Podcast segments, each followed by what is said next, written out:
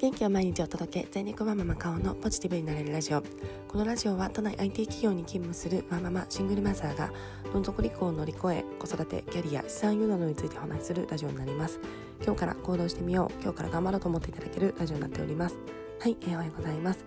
えー、今は、えー、4連休の最終日の今日は火曜日になっております。えー、4連休の方も最終日ということで、えー、あっという間だなと思っている方も多いのではないでしょうか。私もですねあっという間だなと思いながら、えー、今日も一日、えー、楽しく過ごしていきたいと思っております昨日は、えー、私はですねお友達と、えー、子供と一緒に遊んでおりまして、えー、息子がですねえっ、とヤゴ23匹と、え、ゲンゴロウと、えー、あれ土壌と、えー、ザリガニなどですねあの水生昆虫と呼ばれるものを、えー、うじゃうじゃ取っておりました。えー、本当にあの私はこのこの4連休はですねあの近場というかあの基本的にで自転車で行ける範囲とかあと電車でもあのあまり遠くに行かないような形で東京内でずっと過ごしているんですけれども、えー、本当にですね泥んこになって遊ぶ息子を見てあのすごくですねここは東京のそれなりの都会の沖縄公園にちょっと足を伸ばしてみたんですが本当にですね野生児がこの都会の公園にいるななんていう形で見ておりまして息子はすごい楽しそうにあのヤゴをを捕まえたり言語を捕まえたりしておりました。私ですねヤゴ見たことなかったんですがまさかですね見たことない私が、えー、1日で23匹見るようになるとは思わず本当にびっくりいたしました。でもちろんですね基本的にはあの皆さんあの自然にお返しいたしましてヤゴだけ何匹かちょっと家に持ち帰って家で育てようとしておりますがさて友になるでしょうかというような形になっております。えー、で今日なんですけれども、えー、そのですねお友達と遊んでいる中でちょっと子育てについて考えることがありましたので今日はお友達と遊ぶ時に私が気をつけていることをお話ししたいと思っております。それではよろしくお願いいたします。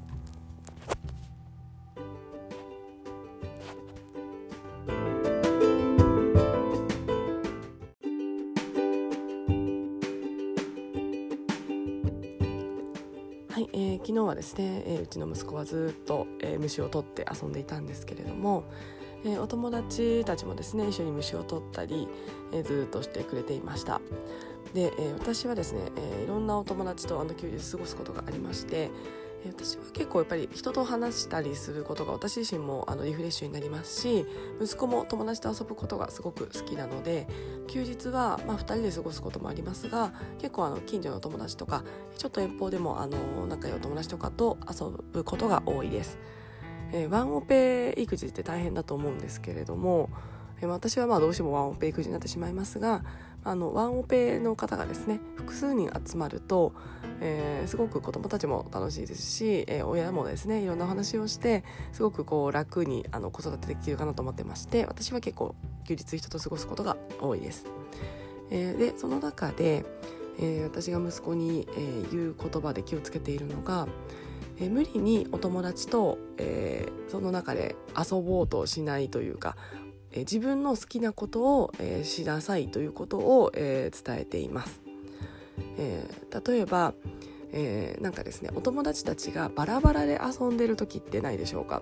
一人の子は虫取りをしていて一人の子はボール遊びしていて一人の子は、えー、滑り台で遊んでてみたいなことがあった時に、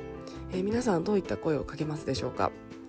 えー、何々くんがボール遊びやってるんだから一緒にやりなさいとか声かけることないでしょうか？えー、まあ、私はですねそれが悪いって言ってるわけではないですが私は、えー、そういった時はもうほっとくようにしています、えー、息子にですねつけてほしい力が、えまあ一人でですねあの好きなことを没頭できるような、え友達に合わせることなく、まあ、マイペースな子に育ってほしいなと私は思っておりますもちろんですね協調性とか人と、え何か一緒にやる時には合わせる力っていうような部分は必要だとは思っています。ただ、まあ、休日にですね遊ぶ時に無理にこう何か人に合わせるということを強制しなくても私はいいんじゃないかなと思っております。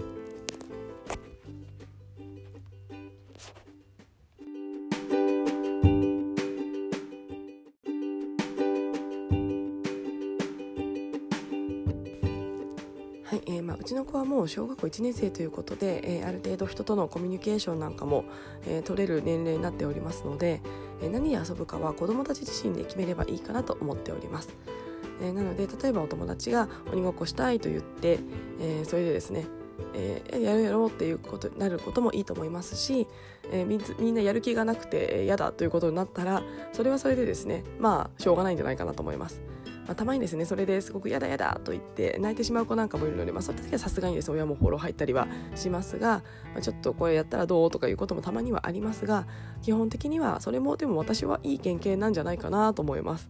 自分がやりたいことが全て思い通りにえー、いかないということもですね人生ありますのでそこでどう折り合いをつけていくかというのが友達関係だと思っておりますので無理にそこで親が介入してその子の気持ちを満たしてあげすぎるのも私はあまり良くないんじゃないかなと思っています。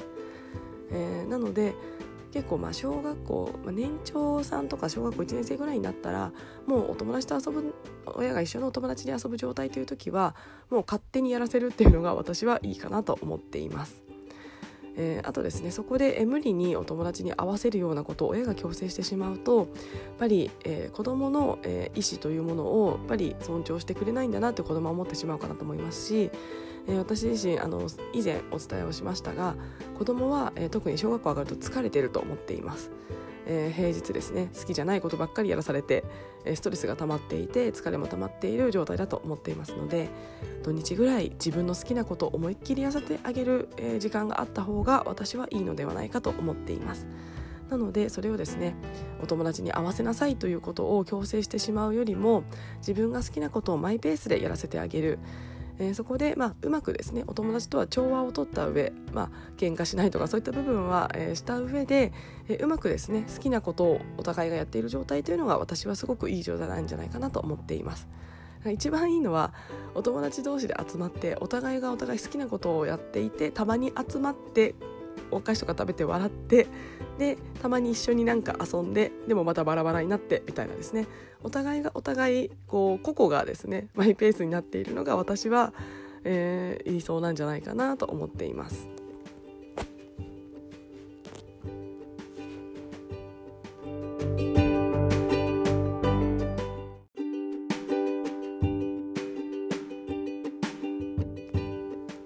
はいえー、でもですね結それを貫くのって難しいかなと思っています。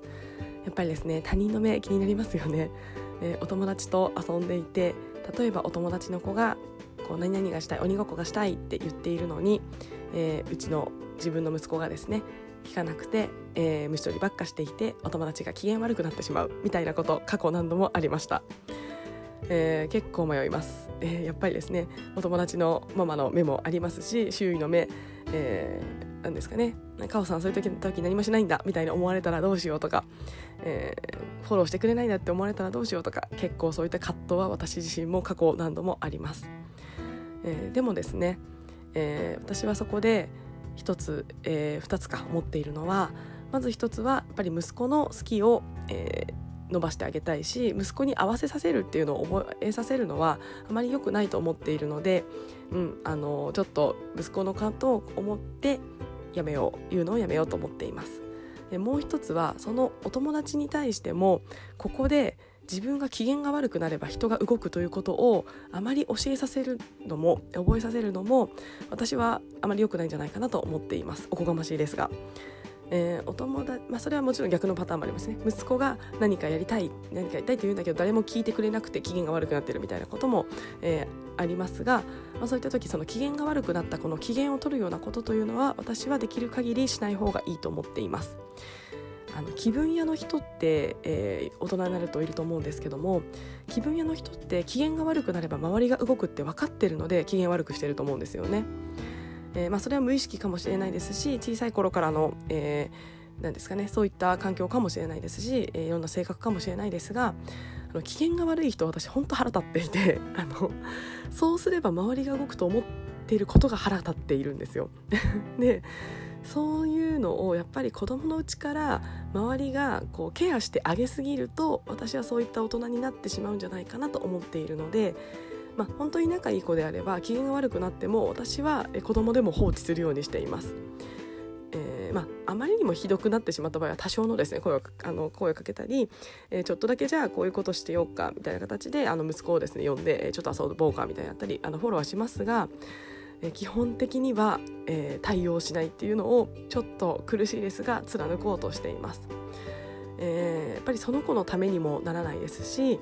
えー、その機嫌が悪くなった子の将来とか、まあ、大げさですが考えるとやっぱりうまくいかないことがあるっていうのをですねちょっとだけでも分かってもらった方が私はいいかなと思っているので、まあ、あの友達の関係性もありますし、えー、あまりですねあのそう仲良くない子にそれをやるとですね本当に私嫌なやつって思われちゃうかもしれないので、まあ、それはそれでしょうがないんですけども、まあ、ただ本当に仲いい子であればその子のためを思って、えー、そういった対応をするというのも私は大事なのかなと思っております。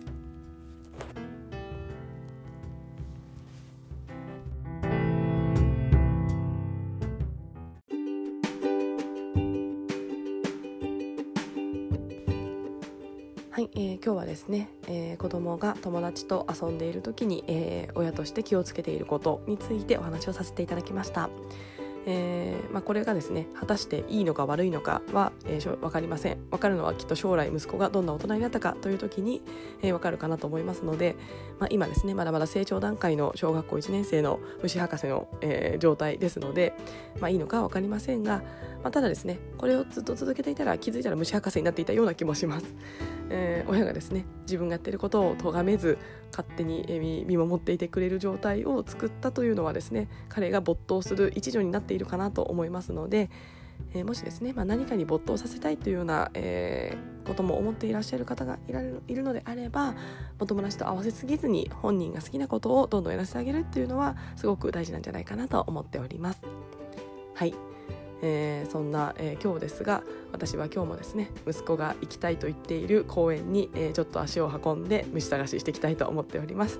もうちょっと虫探し楽しめそうですね。さすがにカブトムシとかはもういませんが、えトンボとか、え蝶々とか、えそういったものをちょっと捕まえに行こうと思っております。それでは今日も聞いてくださいましてありがとうございました。素敵なお休みを過ごしてください。